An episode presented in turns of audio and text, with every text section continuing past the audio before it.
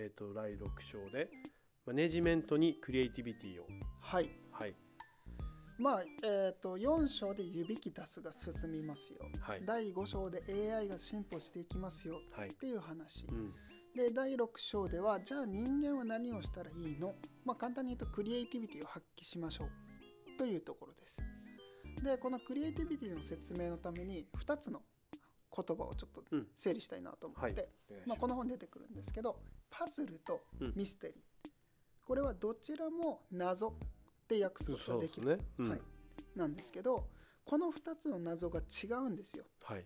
でパズルの方はまあ一般的なパズルイメージしてもらったらいいんですけれども、情報をうまくはめ込めば解けるんですよね、うん。確かに。ピースがあるからね。そうです。うん。情報収集とあとはそれをどうすればハマるかっていう計算能力、これが必要。はいでそれに対してミステリーっていうものは、うん。そもそも答えは存在してないんですよね。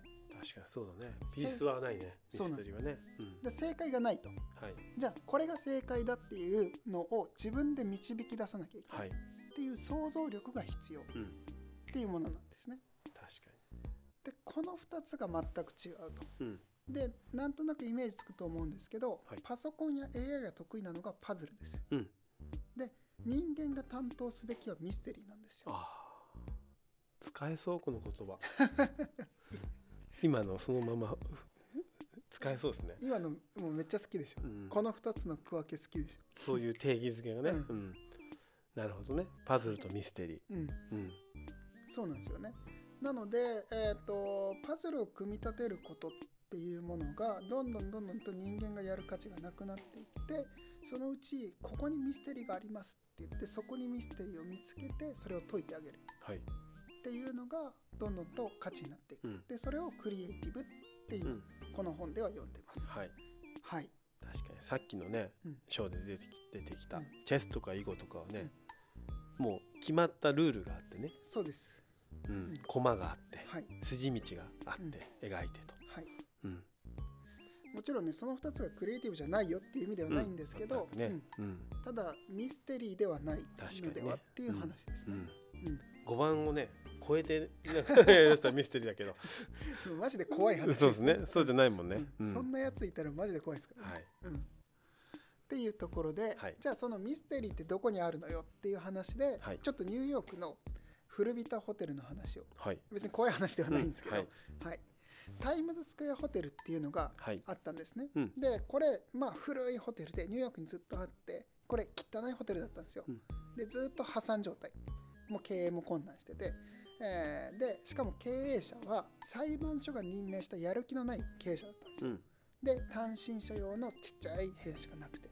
でもずーっと邪魔だったんですよね。ただ壊すのにもお金がいる。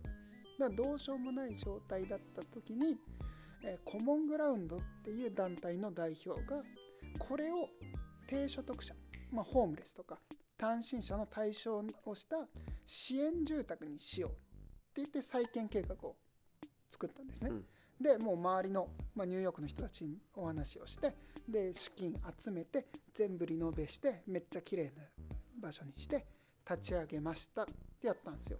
でその結果ホームレスの数が減らなかったんですよ。うんもともとホームレスの人にそこに入ってもらおうとはい思ってたのに、はい、普通減るはずだよ、そうでうす、ん、もうここでミステリー起きてるんですよね、全然数が合わないけど、そうなんですよ。うん。だからコモングラウンドの人たちはそれでうまくいったと。はい。つまりニューヨークのタイムスクエア僕も行ったことないんですけどまあホームレスが多いという環境でそのホームレスを減らそうと思ってやって綺麗な住宅作ったんだけれども減らなかった。なんで、そうなんですよ。なんでじゃないですか。うん。そう。でこれがもうパズルでうまくいかない。はい。つまり部屋あるうん。人いる、うん。入る。入ったよね。でいなくなるはずじゃない。そうそうそう。そうなんですこに増え増えたのまた。これがねもう一切変がない。新たな人がホームレスになったってこと？それがね、うん。えー、とこれが一体ホームレスって何なんだっていう問題を解いてなかった。ホームレスの定義が分かったよね。うん。はい、で、えっとまあ、そのミステリーに気づいたタイミングとして、コモングラウンドの代表に一本の電話かかってくるんですよ。はい。で病院か警察かからなんですけど保護された人がいると。栄養失調かなんかで。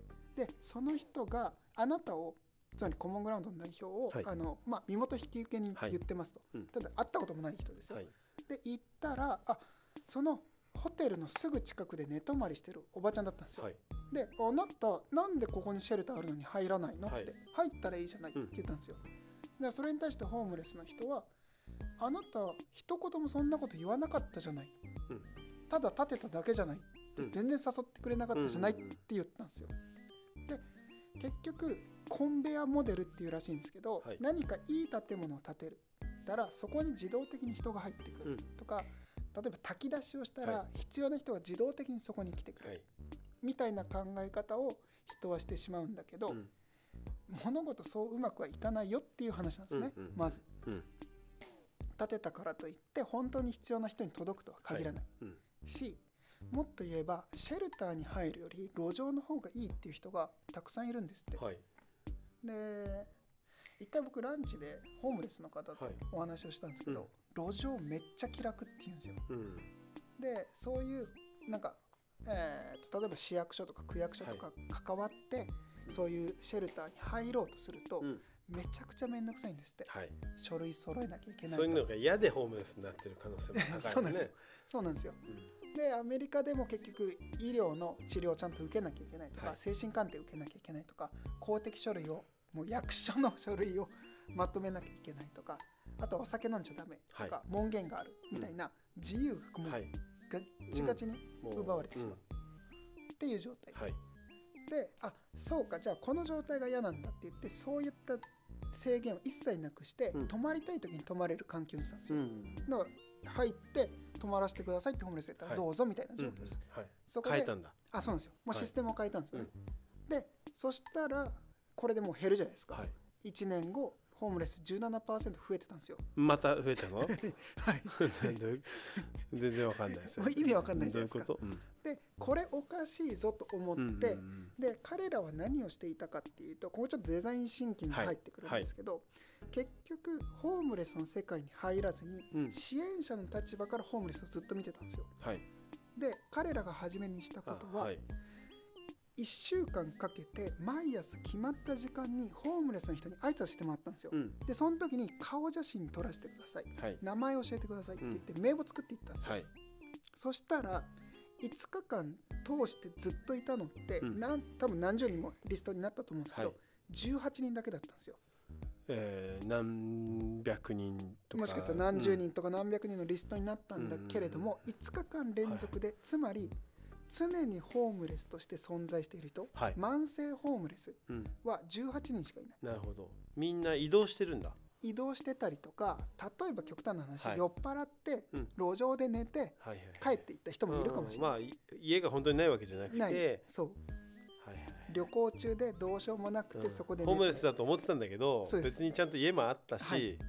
そうそうそうそう、うん、なんかただただなんかそこに飲んだくれて、うん、えーたまたまその時にいたはだけかもしれない、でそいつがたまたまシェルターに入ってきただけ。はい、はいはいはい。なるほど。だったのかもしれないんですよ。なるほど。で逆にこの18人ははい。コモングラウンドで作った建物に一度も関わってないんですよ。うん入ってないんだ、そうなんですよ。はあ。つまり一番解くべき謎が初めてここで見つかるんですよね。うんなるほど。ここでミステリーが発見されたんはいですよ。はいででもどうやって発見したかっていうと結局支援者の立場じゃなくて、はい。ホームレスと同じ時間にうん。同じ場所に行ってみようっていううん入り込むことによってはい。初めてそれができたんうですよね。なるほど。うんと面白いねそれ、はい、というかあのたまたまわかんないけど 飲んだくれてはい、ホームレスのようになってしまった人はうん、見破れなかったのね。そうなんですよ。うん。だからまあもしかしたらそれが2週間なのかもしれないし、はい。はい23日なのかもしれないですけど、本当にもうはい。生粋のうん。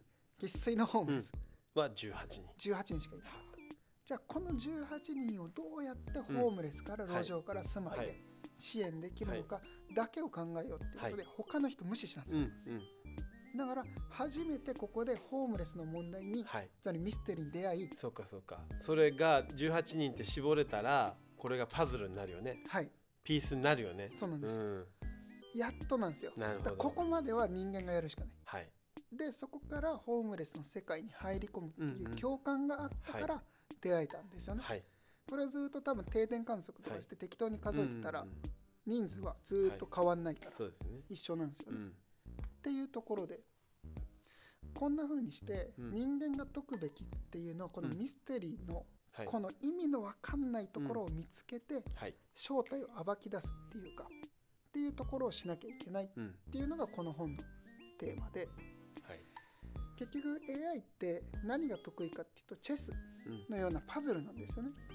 でそれに対してえっ、とですねよくあの「あなたはロボットじゃないですか?」っていう時に、うん。なんか横断歩道の写真クリックしてくださいとか。ああはいはいありますね。あるじゃないですか。の車車両が写ってる写真に。そうですそうです。はい。はい。あとはなんか歪んだひらがな3文字とか、はい。アルファベット出されて、あれ打ってくださはい。い、私はあの、えー人間ですみたいな診断あるよね。は いそうですそうです。なんだっけあれ。はい、あります。はい。キャプチャーかな、キャプチャーって言われる技術ですけど、はい。あれ AI が苦手なんですよ。ああそうなんだ。だからあれが成立するんじゃない、えーそうだね確かに。うん、もし何が苦手なんだろう？えっ、と写真を見て、はい。うん。あのその変則的じゃないですか。はいはいひらがなもす例えば「い」ってひらがなをうん。ちょっとでも歪んでても、はい。ある程度歪んでてもひらがなの「い」はい。って我々にとってはね。はい。はい。でもそれ AI にやらそうと思って全パターン覚えさせないとダメなんですよ。そうかそうか。そうなんですよ。でそれが一致するかどうかだもんね。そうです、うん。こっちのデータと。はい。でそしたらそれ1個やるのに膨大な情報がはい必要、はい。信号機の写真を全パターン覚えさせないと無理、うん。っていう状態なのであれが苦手なんですよね。なるほだから顔を認識するのがめちゃめちゃ下手なんですよ、どうん。だからサングラスかけてるだけで別人うんに思ったりとかっていう可能性がある、うんなるほど。だからそれを AI が苦手なところ、はい。でもチェスはとても得意。うんなので AI は何でもできるよねじゃなくて AI と人間の得意不得意があるよねっていうのをちゃんと押さえておいた方がいい、はい。で簡単に言うとパズル AI ミステリー人間っていう感じです、なるほど。その違いがあれば未来を見据えて自分たちが何をすべきかも分かりますよねっていう話です、